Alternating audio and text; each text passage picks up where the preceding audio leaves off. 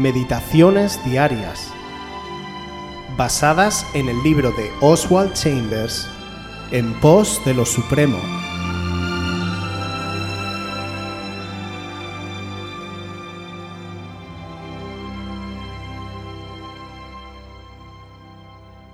El constreñimiento del llamado. Primera de Corintios 9, 16. Pues si anuncio el Evangelio, no tengo por qué gloriarme, porque me es impuesta necesidad. Y ay de mí si no anunciar el Evangelio. Guárdate de tapar tus oídos al llamado de Dios. Todo el que ha sido salvado es llamado a testificar de este hecho pero ese no es el llamado a predicar, es meramente una ilustración en la predicación. Pablo se refiere a la angustia producida en él por el constreñimiento a predicar el Evangelio. Nunca apliques lo que a este respecto dice Pablo a las almas que entran en contacto con Dios para su salvación. No hay nada más fácil que obtener la salvación, porque es la obra soberana de Dios como dice Isaías 45, 22, Venid a mí y yo os salvaré. Nuestro Señor nunca establece las condiciones del discipulado como condiciones de salvación. Estamos obligados a la salvación por medio de la cruz de Jesucristo. El discipulado lleva a una opción, como dice en Lucas 14:26, si alguno quiere.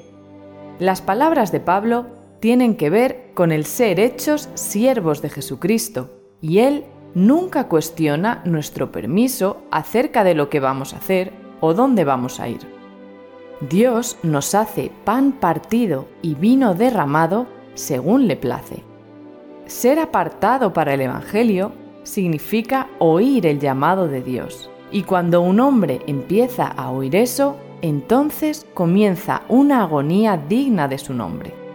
Toda ambición queda destruida desde su concepción, todo deseo de la vida apagado, toda mira completamente barrida, salvo una sola cosa, apartado para el Evangelio. Hay del alma que trata de encaminarse en cualquier otra dirección una vez que ha recibido el llamado. Estas palabras han sido escritas para ver si Dios tiene un hombre o una mujer de los que las leen que esté listo a proclamar su Evangelio y para que Dios se apodere de su vida. Es importante que no confundamos el ser salvos con el llamado a ser discípulo. Según nos vayamos acercando más a Jesús y sintamos cada vez más su comunión y su corazón, habrá un momento en el que claramente escucharemos cómo Dios nos llama para un propósito concreto Aquel que es salvado por Jesucristo no se conformará. Su espíritu percibirá que hay más y querrá más de Él. Podrá ser en momentos de oración, por una experiencia extraordinaria, por la lectura de su palabra o de cualquier manera en la que Dios quiera hacerlo. Lo importante es que tomaremos conciencia de que Dios nos pide algo, pero sin obligarnos. Dios nos pedirá que de una u otra manera no queramos ser solo creyentes salvados, sino discípulos. Será totalmente voluntario que demos ese paso, y será algo entre Dios y nosotros. Esto puede ocurrir unos días tras nuestra salvación, o quizás semanas o meses, incluso puede ser un proceso gradual, pero el Señor nos pedirá que voluntariamente le digamos que sí a su voluntad. Esa será nuestra respuesta a su llamado, y tendremos que responder sin esperar conocer las condiciones, ni la duración, ni los riesgos, ni el ambiente. Será como cuando Jesucristo les decía a sus primeros discípulos un simple sígueme, y ellos empezaron a seguirle dejando sus redes, sin saber qué les podía esperar ni por cuánto tiempo será un salto de fe en el que tendremos que confiar en Jesús. Puede incluso que dudemos o que nos entre miedo de los riesgos o las consecuencias de esta decisión, pero no encontraremos paz si en ese momento miramos en otra dirección que no sea hacia Jesús mismo. nos costará, siempre cuesta. A Jesús le costó en Getsemaní. Él no se anduvo con rodeos, ni tampoco minimizó el llamado cuando dijo, Si alguno viene a mí y no aborrece a su padre y madre, a su mujer e hijos, a sus hermanos y hermanas, y aún hasta su propia vida, no puede ser mi discípulo. Con estas palabras quedan aclaradas las condiciones de la oferta que Jesús nos hace para ser sus discípulos.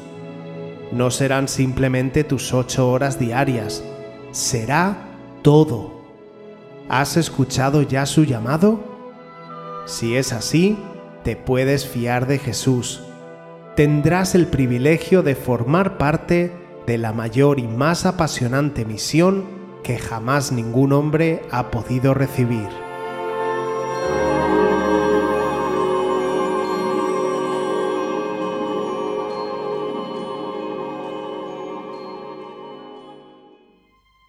Si quieres volver a escuchar este devocional o cualquier otra de nuestras emisiones anteriores, puedes visitar nuestro canal de YouTube buscándonos como Aviva Voz FM.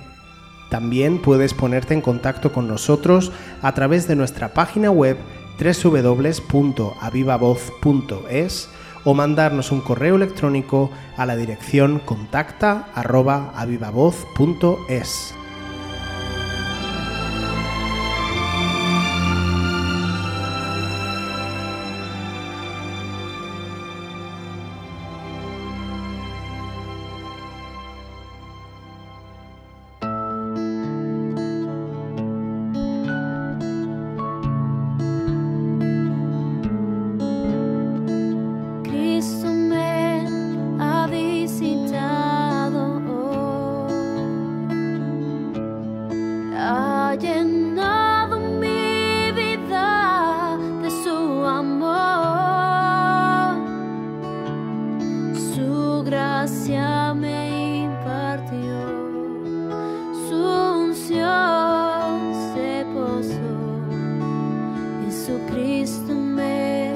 ha visitado.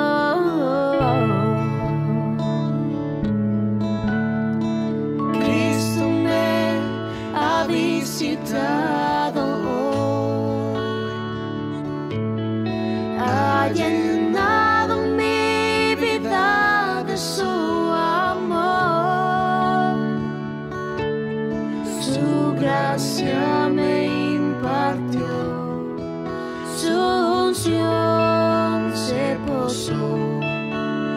Jesucristo me